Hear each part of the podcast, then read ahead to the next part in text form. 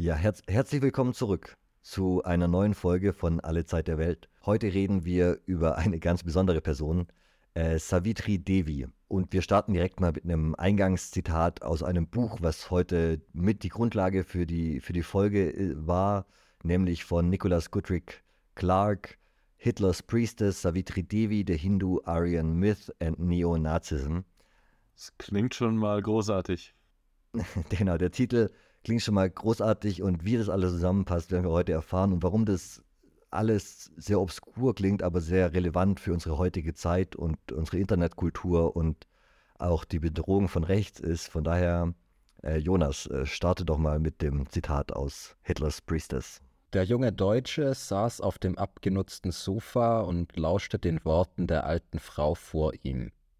Durch die Fenster, die sich zu einem Balkon hin öffnen, fällt staubiges Sonnenlicht in den abgedunkelten Raum ihres bescheidenen, spartanisch eingerichteten Zimmers.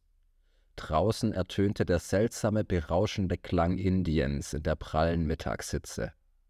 Rundherum hörte er die Straßengeräusche und das lärmende, geschäftige Elend in dieser Hintergasse in Delhi. Gelegentlich wurde ihre Erzählung durch den Gesang der exotischen Vögel unterbrochen, die sie in ihrem Zimmer hielt, und der junge Mann wurde durch die plötzlichen Bewegungen der vielen Katzen, ihrer unzertrennlichen Gefährten, abgelenkt, die zu ihren Füßen lagen oder auf dem Balkon in der warmen Luft dösten. Seine Aufmerksamkeit richtete sich auf das abgenutzte und faltige Gesicht der alten Frau, die sorgfältig ihre Worte wählte, um die Geschichte ihres Lebens zu erzählen.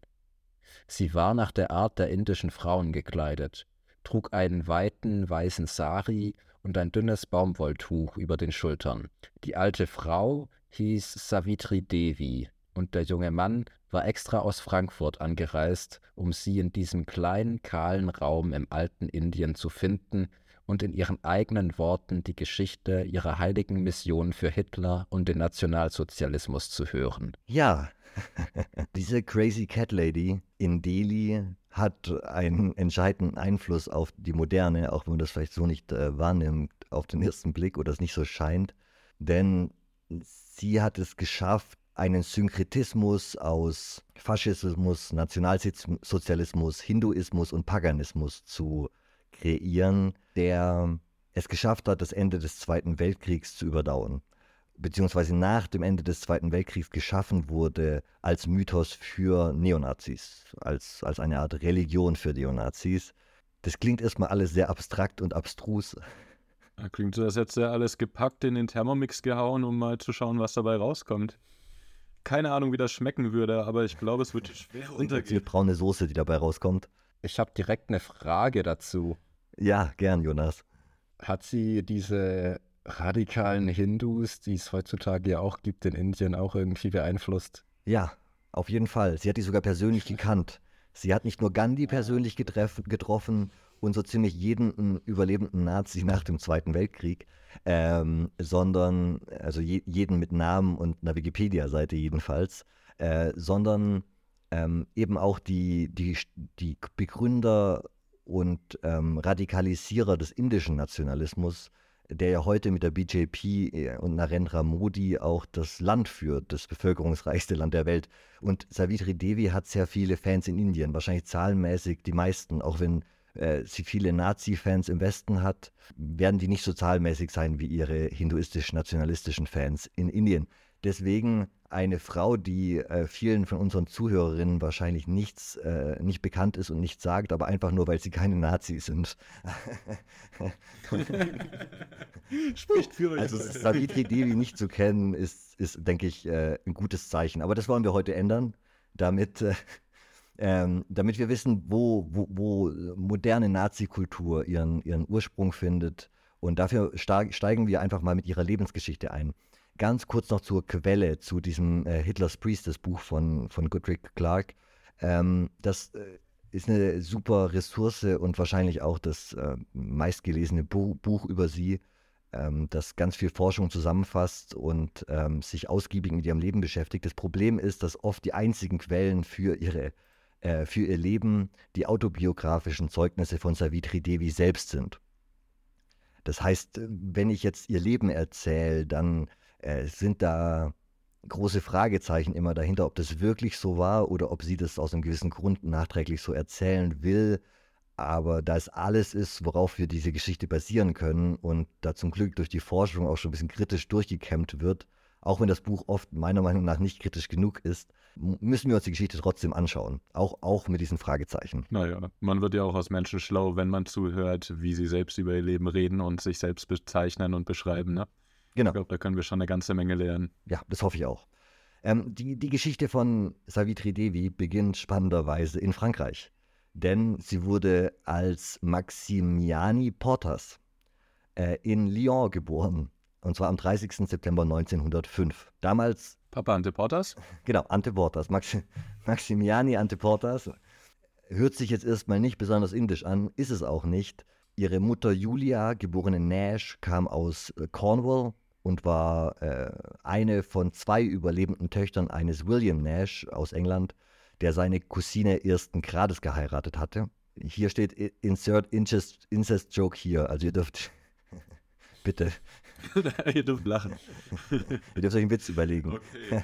Naja, aber auf jeden Fall. Derzeit natürlich noch ein bisschen. Äh, ihre Mutter damals auch schon sehr verpönt, also über, über diese Inzestgesetze in Europa und was das mit der nuklearen Familie zu tun hat und warum diese katholischen äh, Verbote, die Cousine ersten Grades zu heiraten, aus dem frühen Mittelalter dazu geführt hat, warum wir im Westen so komische Familienkonstrukte haben. Da machen wir gerne mal eine extra Folge zu, da freue ich mich drauf. Erleuchte uns. Ich habe es nur erzählt, weil quasi das auch ähm, bei Savitri zu Geburtskomplikationen äh, geführt hat. Ich weiß nicht, also nicht, weiß nicht, ob deswegen, aber äh, sie hat bei der Geburt nur 930 Gramm gewogen und wurde zweieinhalb Monate zu früh geboren und hat es auch immer selber quasi hervorgehoben, dass sie eigentlich nicht leben sollte ursprünglich. Und ähm, dann aber gegen alle Erwartungen trotzdem überlebt hat und ein gesundes junges Kind wurde und ähm, es ihr, wie man später sieht, auf jeden Fall intellektuell nicht geschadet hat, vordergründig. Moment mal. also der Teaser erzählt eine andere Geschichte. Ich, ich komme gleich zurück, warum ich das so also komme gleich darauf zurück, warum ich das so sage. Ähm, ihr Vater, also ihre Mutter Engländerin, ihr Vater war Sohn einer italienischen Mutter aus London und eines griechischen Vaters, der aufgrund seines Aufenthalts in Frankreich die französische Staatsbürgerschaft angenommen hatte. Und sie entscheidet sich aber, obwohl sie von Geburt an Französin ist, früh für diese griechische Identität und verspürt die größte Zuneigung gegenüber griechischer Tradition und Kultur. Ihr Vater war ein sehr angesehenes Mitglied der großen griechischen Gemeinde in Lyon und äh, sie hat in ihren Kindheitserinnerungen die sehr positiv erwähnt und wie gern sie dort Zeit verbracht hat. Mit 18 nach ihrem Abitur reiste Maximiani dann nach Griechenland und entdeckte die antiken Ruinen quasi ihrer, ihrer Wahlheimat, ihrer, ihrer inneren und äh, sie studierte nach ihrem Abitur äh, Philosophie zuerst und dann später auch noch Chemie und hat zwei Masterabschlüsse und einen Doktortitel erlangt in Philosophie von der Universität Lyon. Und in der Philosophie hat sie, sie hat die Chemie quasi extra deswegen studiert, den Master noch gemacht, weil sie über Wissenschaftsphilosophie äh, ihren Doktor geschrieben hat und das als notwendige Grundlage erachtete. Das heißt, wir haben es hier mit einer sehr gebildeten Frau zu tun, Anfang des 20. Jahrhunderts. Ja? Deswegen habe ich vorhin auch gesagt, es hat ja intellektuell äh, vordergründig nicht geschadet, so äh, ein Frühchen gewesen zu sein. Ne? Während ihres Studiums, und äh, sie hat während ihrem Studium auch Zeit in Griechenland verbracht, in Athen, las sie von den Entdeckungen von Heinrich Schliemann und den Ausgrabungen. Was wisst ihr denn über Heinrich Schliemann? Troja entdeckt oder nicht? War das? Ja, so? Richtig, 100 Punkte. Ja. äh, Schliemann war so ein ähm, reicher Indust deutscher Industrieller, der mit Waffenhandel oder Stahl für die Eisenbahn oder irgend sowas hat er gemacht, Munition, irgendwas, was, der, was im 19. Jahrhundert gerade gut anlief und wurde damit unglaublich reich und hat dann, weil er als Kind ein riesiger Nerd für äh, griechische Sagen und äh, Homer und so war, äh, selbst finanziert äh, als Abenteuertyp beschlossen, Troja zu finden und hat gegen, keiner weiß bis heute genau warum, tatsächliche Stelle gefunden, wo Troja äh, liegt. Hat dann aber, ähm, weil er keine Geduld hatte und die Archäologie zu der Zeit noch in ihren Kinderschuhen steckte, äh, mit, viel mit Dynamit gearbeitet, mit dem von Nobel damals gerade frisch. Also ne, TNT, groß, groß in der Mode damals. Und ähm, hat aus Versehen äh, paar Schichten zu viel abgesprengt und weggebaggert, weswegen wir wahrscheinlich niemals echte Artefakte aus Troja finden werden, weil die von Schliemann alle damals vernichtet wurden. Unglaublich. Äh, eine der, also die, die, Archäologie streitet über diesen Mann seit, seit damals. Er hat dann aus einer tieferen Schicht, quasi vortrojanisch, ganz tolle Sachen gefunden, trotzdem, wie seine Frau dann in, in Istanbul auf Abendpartys getragen hat. Ähm, quasi aus der Ausgrabungsstätte raus, direkt auf die Abendparty. Ähm, und hat auch sonst, also Wissenschaftsethik war da kein großes Thema bei Schliemann. Aber er hat tatsächlich die Stelle gefunden, wo wahrscheinlich Troja war. Äh, kurzer Exkurs. Dabei hat er aber dort einen Haufen Hakenkreuze gefunden. Ein Haufen. Viele Swastikas. In diesen tieferen Ebenen unter dem äh, eigentlichen Troja. Das wurde damals riesig publiziert und ist einer der Ursprünge für die Popularität des Hakenkreuzes zu der Zeit, die wir in der Ariosophie-Folge noch nicht äh, thematisiert hatten und auch nicht bei den Theosophen und die mir jetzt nochmal quasi äh, bei der Recherche zu dem Thema untergekommen ist, was für ein großes Thema das damals quasi in ganz Europa war, die, die Funde von Schliemann und wie schnell die dann eben auch von diesen verschiedenen Bewegungen noch weiter vereinnahmt wurden. Zu dieser Zeit gab es auch einen großen deutsch-griechischen Kulturaustausch. Was ich dazu noch als, also so, wenn, man so ein bisschen sucht, wo diese junge Maximiani so fasziniert vom, vom Nationalismus und vom Faschismus wurde, dann muss man sich, glaube ich, da ihre, ihre Jugendfaszination ähm, anschauen ein bisschen. Und ähm, Jonas, es gibt hier ein schönes Zitat aus, aus dem Buch, äh, was das ganz gut zusammenfasst, äh, die, die deutsch-griechische äh, Verbindung zu der Zeit. Nachdem der bayerische Prinz Otto den griechischen Thron bestiegen hatte, blühte ein reger Kultur- und Gedankenverkehr zwischen Bayern und Griechenland. Leopold von Klenze, der bayerische Hofarchitekt König Ludwigs I., hatte die Münchner Ludwigsstraße und das Siegestor nach klassizistischem Vorbild entworfen. Er plante auch den Grundriss der wiederaufgebauten griechischen Hauptstadt und viele andere deutsche und dänische Architekten lieferten öffentliche Gebäude für das neue Athen, das jahrhundertelang vom Osmanischen Reich vernachlässigt worden war diese deutsch-griechische Kulturachse setzte eine deutsche intellektuelle Tradition fort, die aus dem späten 18. Jahrhundert stammte, als Johann Joachim Winckelmann die Wertschätzung der griechischen Kunst in der deutschen Literatur wiederbelebte. Als sie schließlich München besuchte und Klenzes neoklassizistische Klyptothek und Propylän auf dem Königsplatz sah, interpretierte sie den Austausch zwischen Griechenland und Deutschland im 19. Jahrhundert als Beweis für ihre gemeinsame arische Abstammung. Genau, also das ist, äh, das ist jetzt von, von Savitri Devi, aka Maximiani, Maximiani Portas, äh, später rückwirkend geschrieben, äh, von nach ihren Deutschlandbesuchen und so. Aber das, ähm, diese, diese Achse zwischen München und Athen war mir persönlich jetzt nicht so ganz bewusst, auch mit dem König. Ähm, und das hat eben zu der Zeit äh, dazu geführt, dass die, die Deutschen noch viel Griechenland begeisterter waren, ähm, als sie es seit Winkelmann sowieso schon waren und eben andersrum auf eine Art und Weise auch.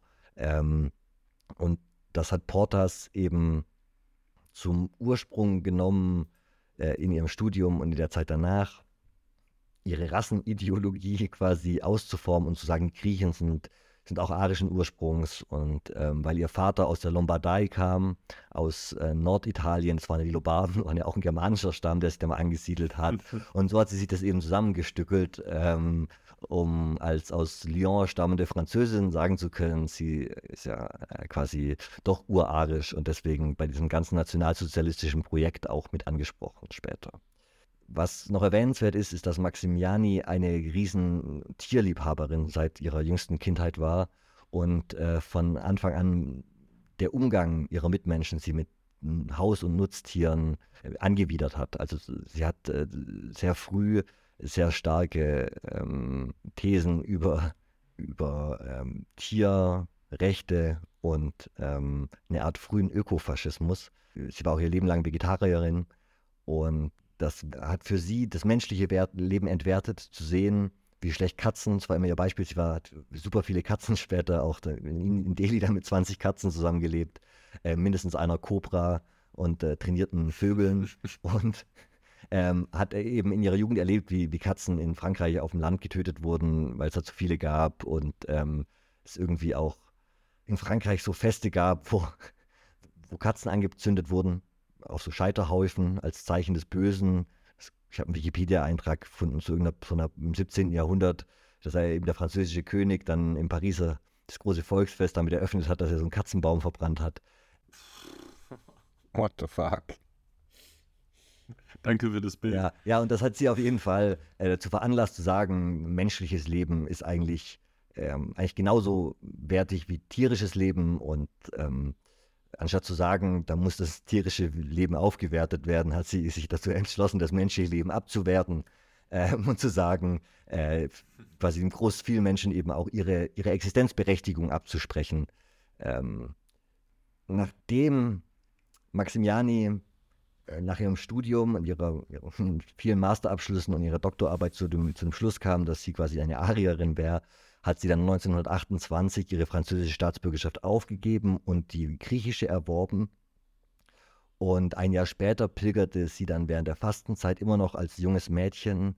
1929 ist sie 24 dann.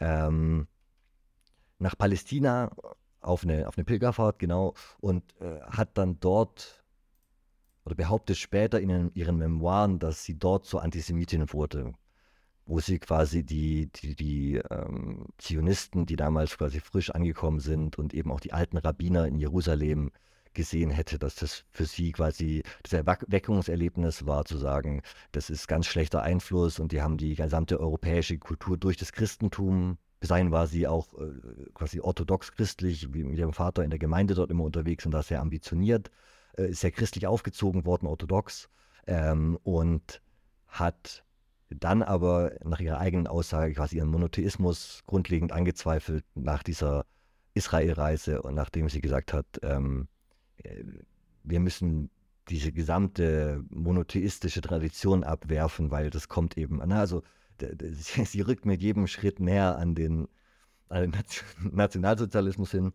Sie hat erst ihre arische Rassenzugehörigkeit für sie selber geklärt und jetzt äh, fügt sie da den Antisemitismus hinzu.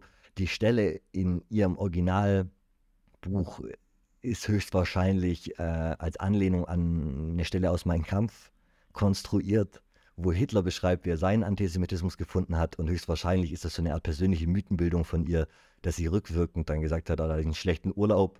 Äh, ich, und da hatte sie viel Mein Kampf gelesen und dann hat sie das so rückwirkend konstruiert. Halte ich persönlich für wahrscheinlicher, aber ähm, äh, wie auch immer. 32, drei Jahre nach ihrer Palästina-Reise, reiste sie dann nach Indien, ein Jahr bevor Hitler an die Macht kommt in Deutschland, ähm, auf der Suche nach einer lebendigen, heidnischen, arischen Kultur. Mein Gott, schlimmste Art von Touristen. Also in Indien gibt es ja auch wirklich viele schlimme Touristen und die Hippies sind auch wirklich nervig, aber die, die, die Nazi-Hippies sind die allernervigsten. Mit denen kennt ihr euch aus, ne? Verkackte Scheiße. Zu Genüge. Oh Mann, ey. Äh, und ich hatte wirklich nervige Gespräche in Goa am Lagerfeuer. Also der Moment, wo ich angefangen habe, mich wirklich also gegen Hippies zu wenden, da sollte ich mal so eine Geschichte drüber schreiben, weil da war ich auch gerade 18, 19 und allein unterwegs und in Goa. Und äh, dann habe ich, äh, saß ich am Feuer und habe mir die ganzen Hippies angeguckt und denen zugehört und, und, und dann erkannt, dass ich kein Hippie sein will. Könnte ich mal in Anlehnung an meinen Kampf schreiben. Ja.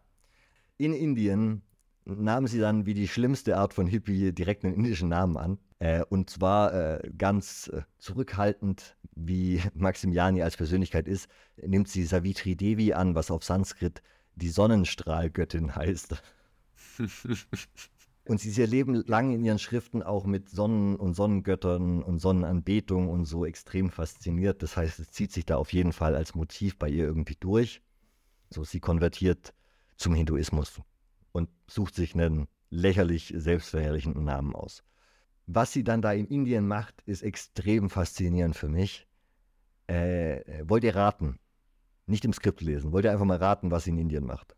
Sie geht in den Ashram. Schlimmer. Jetzt bin ich gespannt.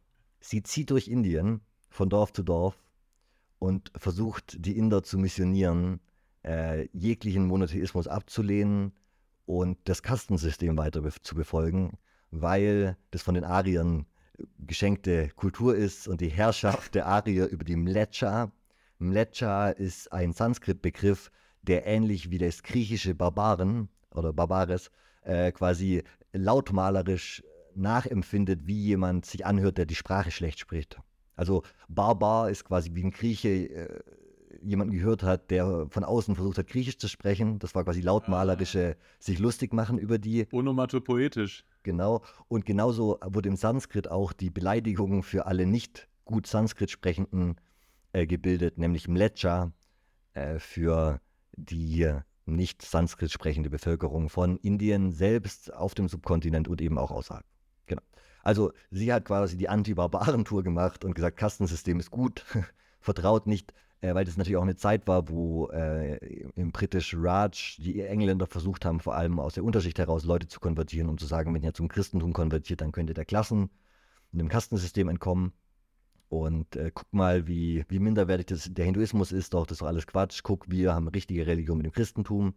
Und da wurde quasi in Indien versucht, also ein riesiger, riesiger Minderwertigkeitskomplex zu, kultureller Minderwertigkeitskomplex zu implementieren von außen, um die eigene koloniale Herrschaft zu rechtfertigen. Und die Nachwirkungen davon spüren wir mit der BJP und Narendra Modi und heutigen faschistoiden nationalistischen Bewegungen in, in, in Indien. Ja. Ähm, das hat seine Wurzeln alles ganz tief im Kolonialismus und das darf man dabei, finde ich, oft nicht vergessen. Umso problematischer ist es, dass es da eine, eine Griechin aus Frankreich jetzt durch die Dörfer zieht im Sari und den Leuten erzählt, dass sie sich im Kastensystem doch bitte äh, unterzuordnen haben. Und zwar unter sie als weiße Arierin. Das ist nämlich ihre Message, mit der sie da rumtourt. Oh. Sie kommt aber, findet viel Akzeptanz dort, weil sie muss es ja wissen. Die, die, sie kommt aus dem Westen und erklärt quasi ihnen, dass der Westen schlecht ist. Das hat sie natürlich zu einer unglaublich glaubwürdigen Figur gemacht. Die, äh, sie hatte auf jeden Fall Credibility. Und dadurch, dass sie äh, so religiös äh, auch erzogen und gebildet wurde in ihrer, in ihrer frühen Schulerziehung und alles, hatte sie auch die Grundlagen dafür und kannte ihre Bibel sehr gut und war sehr bibelfest, was später nochmal bei einer meiner Theorien eine Rolle spielen wird. Jetzt haben wir schon ganz kurz diesen Hindu-Nationalismus angesprochen. Und ähm, ich weiß nicht, ob wir da einen kleinen Exkurs zu machen sollen. Eigentlich sollten wir dazu mal eine eigene Folge machen. Wir können das vielleicht ganz kurz zusammenfassen, indem wir sagen, Savitri Devi ist damals, als sie nach Indien kommt, nicht die einzige, die nach einem Arya-Revival intellektuell quasi sich sehnt oder daran arbeitet. Es gibt in den 10er und 20er Jahren vor allem äh, viele ähm, Intellektuelle in Indien, die versuchen, durch die Wiederbelebung von einer Art arischem Mythos quasi ähm, die eigene kulturelle Gleichwertigkeit vor allem mit den Engländern erstmal quasi zu erreichen, um zu sagen, wir haben eigentlich hm, ähnlich, wir haben ähnliche Wurzeln wie ihr Engländer oder ihr Kolon Kolonialmächte äh, auch wir stammen von den Ariern ab, von denen eure Wissenschaftler sagen, ihr stammt ab. Äh, es gibt diese frühe Sprachforschung, die das alles miteinander verbindet. Hindi und die Sprachen in Nordindien, die auf Sanskrit zurückgehen, sind alle indoeuropäische Sprachen, sagen wir heute nicht mehr indoarische wie früher, aber äh, zu der Zeit, als da die Wiss Sprachwissenschaft im 19. Jahrhundert vor allem da drauf kam, wurde das Indoarisch genannt. Und ähm, dadurch, dass die Inder dann sich selber nicht auf den Indo-Part, sondern auf den arischen Part auch bezogen haben und gesagt haben, arisch ist auch unser Ursprung, äh, wurde da vor allem von der Oberschicht eben versucht zu sagen, wir sind gleichwertig. Dass es dann nicht für alle Kasten gegalten hat, zwangsläufig äh, war quasi für die Intellektuellen oft selber kein Problem oder kein Thema. Äh, und mit solchen Leuten kann Savitri sich wahrscheinlich tagelang perfekt unterhalten. Wow. Das heißt, sie ist zur richtigen Zeit am richtigen Ort angekommen. Und in dieser Zeit trifft sie auch Gandhi und Savarkar und, äh, also, und äh, behauptet auch, dass sie den, ähm, ähm, den Kontakt zwischen Subhash Chandra Bose und ähm, den Japanern hergestellt hat. Subhash Chandra Bose, quasi der nationalistische Führer, der für einen bewaffneten Kampf gegen die Engländer war im Zweiten Weltkrieg, während Gandhi ja immer auf die friedliche ähm, Lösung oder den friedlichen Protest, den gewaltfreien gesetzt hat.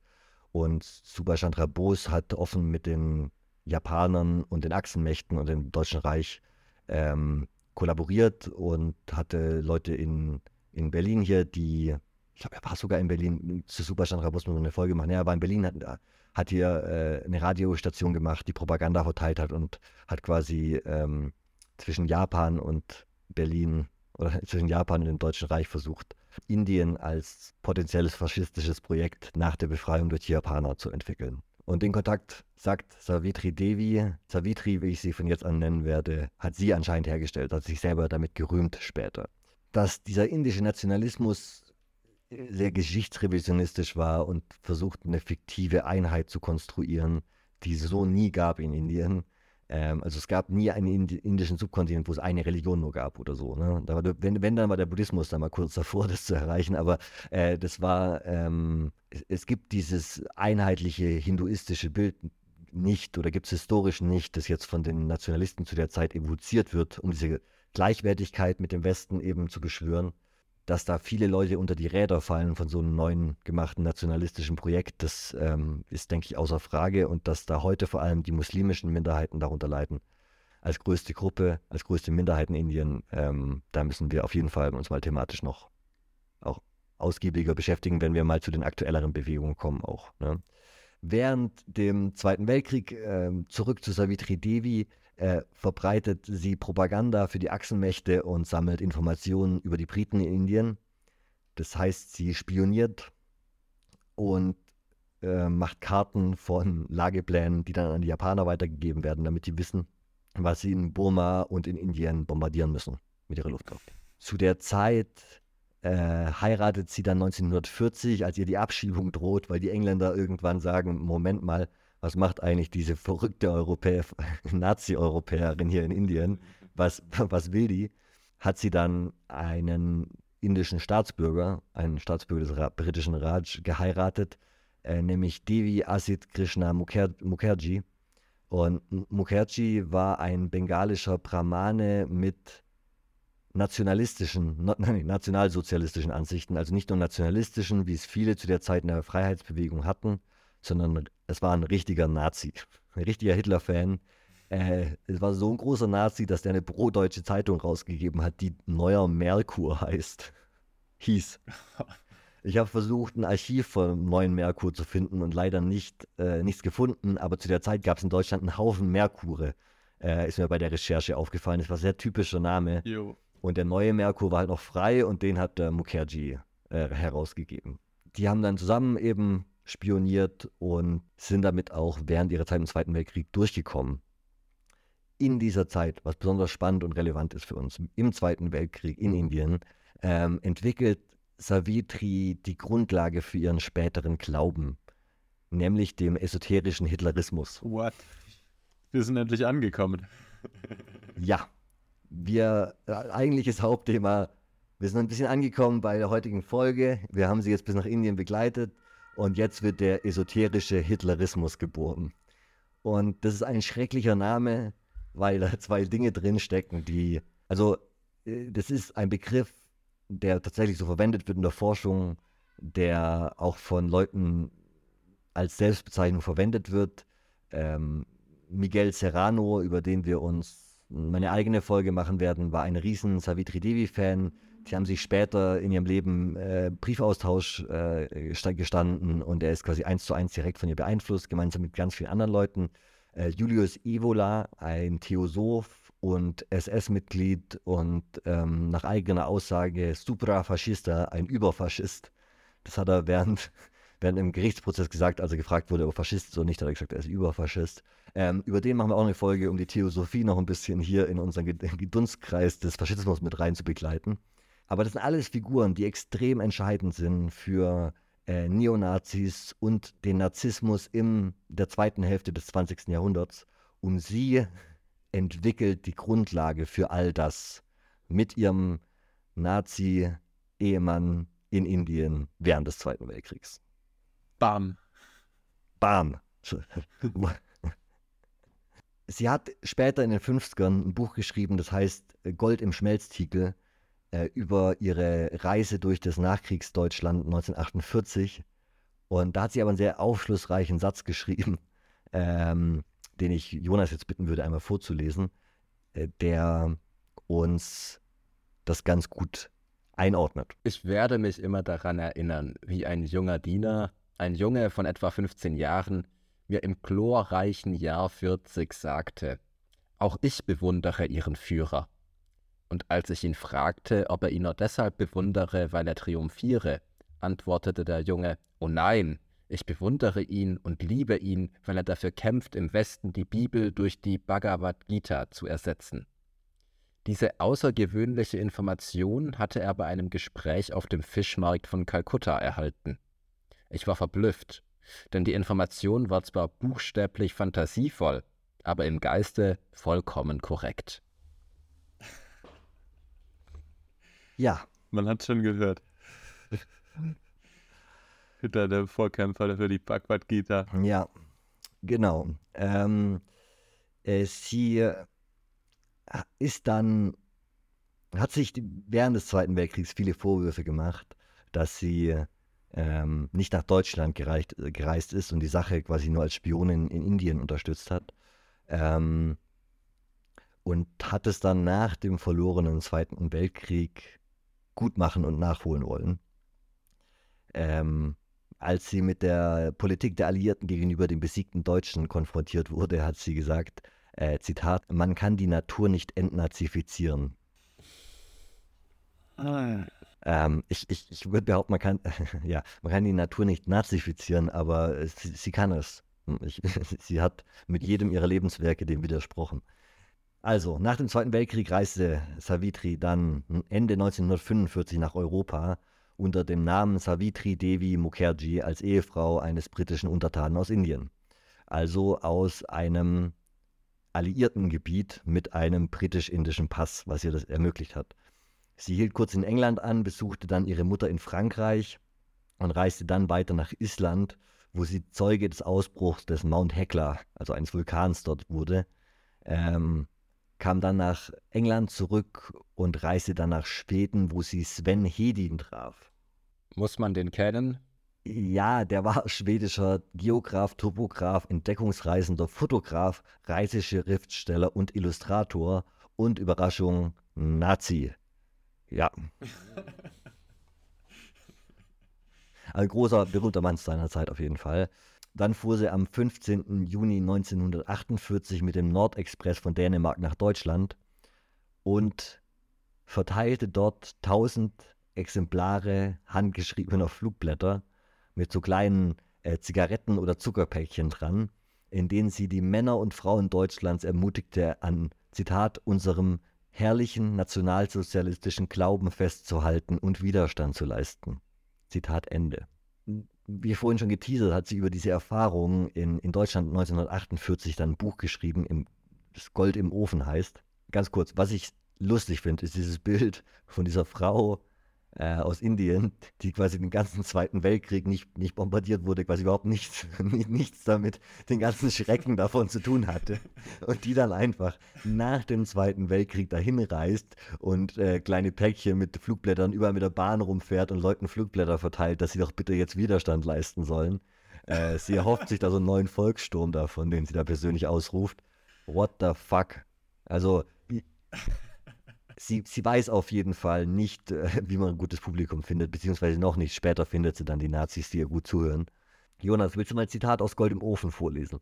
Wäre Deutschland aus dem Zweiten Weltkrieg siegreich hervorgegangen und hätte Hitlers Traum der gesamten irdischen Sphäre aufgezwungen, oder hätte es keinen Krieg gegeben und hätte die Idee langsam und stetig Boden erobert, allein durch die Kraft ihres Appells an die natürliche Aristokratie der Menschheit, was für ein wunderbarer Ort wäre dieser Planet in weniger als ein oder zwei Generationen geworden.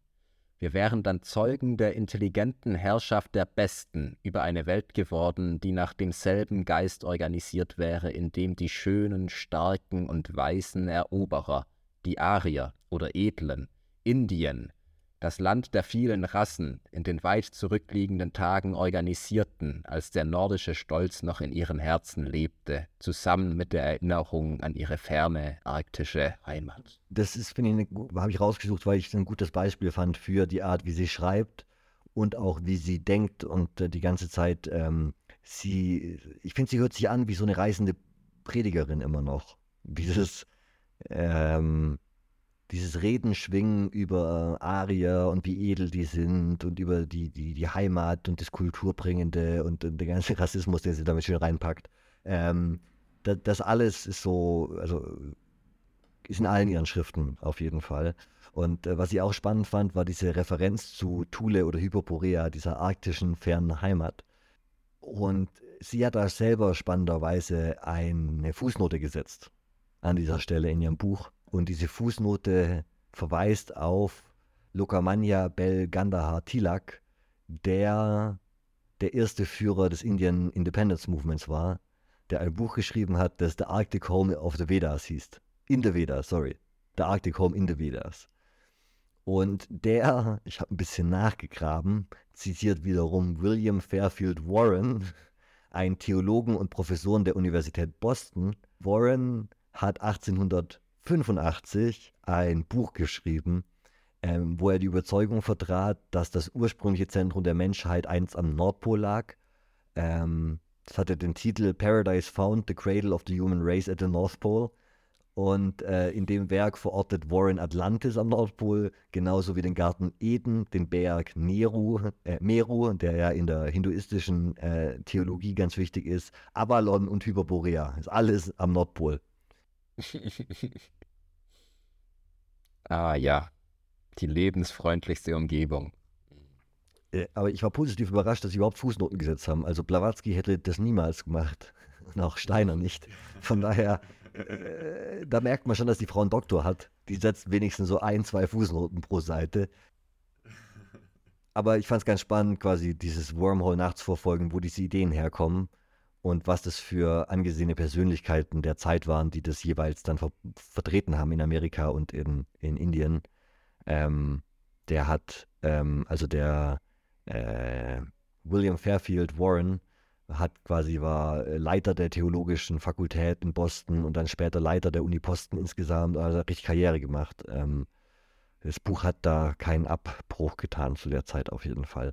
Das ist also heutige Schwurbler bewegen sich da oft einfach auf dem wissenschaftlichen Niveau von 1885. Es gab, es gab dieses wissenschaftliche äh, Niveau mal, aber es ist halt jetzt 150 Jahre her.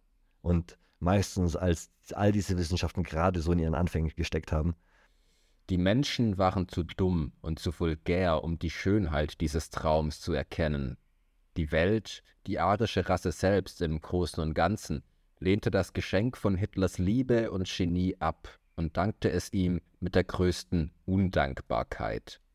Nur wenige der Großen sind von ihren wertlosen Zeitgenossen so gnadenlos verleumdet worden wie er. Keiner wurde so gründlich missverstanden, so systematisch verraten und vor allem so sehr gehasst. Der arme, arme Hitler. Buhuhu. Nun haben die Agenten der Zersetzung zumindest äußerlich ihren Willen bekommen. Ganz kurzer Einwurf, die Agenten der Zersetzung ist natürlich Code für äh, bei ihr für die Juden. Ja, also sie verwendet schon ganz viele von diesen Codebegriffen, äh, die man später äh, und heute in rechter Presse und rechten Sachen findet, so äh, muss man bei ihr immer mitdenken. Sobald von irgendwelchen Mächten der Dunkelheit, Mächten der Zersetzung und so geredet ist, dann ist es in ihrer Vorstellung, dass die internationale jüdische Verschwörung, ähm, alle, die darüber mehr wissen wollen, hört uns euch gern die Protokolle der Weißen von Zion an, die Folge von uns. Äh, Savitri war große Gläubige an dieses Plagiat.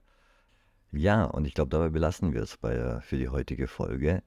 Äh, denn mir ist beim Schnitt aufgefallen, dass wir viel zu lange aufgenommen haben, um das alles in eine einzige Folge zu packen. Deswegen wird aus Savitri Devi jetzt ein Zweiteiler. Und äh, die zweite Hälfte ihres Lebens gemeinsam mit ähm, der Theologie des esoterischen Hitlerismus und gemeinsam mit dem Ende ihres Lebens und äh, den Nachwirkungen die ihre Ideologie auf das Internet auch hatte und aktuelle rechte Szene im Netz. Ähm, damit werden wir uns in der zweiten Folge beschäftigen. Vielen Dank für eure Aufmerksamkeit. Lasst uns gerne gute Bewertungen auf den Podcast-Plattformen da, wo ihr uns hört. Äh, folgt uns auf YouTube. Wir sind jetzt auch auf Twitter und freuen uns über, über alle, die uns da unterstützen und folgen und sich dafür interessieren, was wir machen. Wir freuen uns wirklich sehr über das Interesse an den wie gesagt, sehr nischigen Themen, die wir behandeln. Damit äh, bis nächste Woche.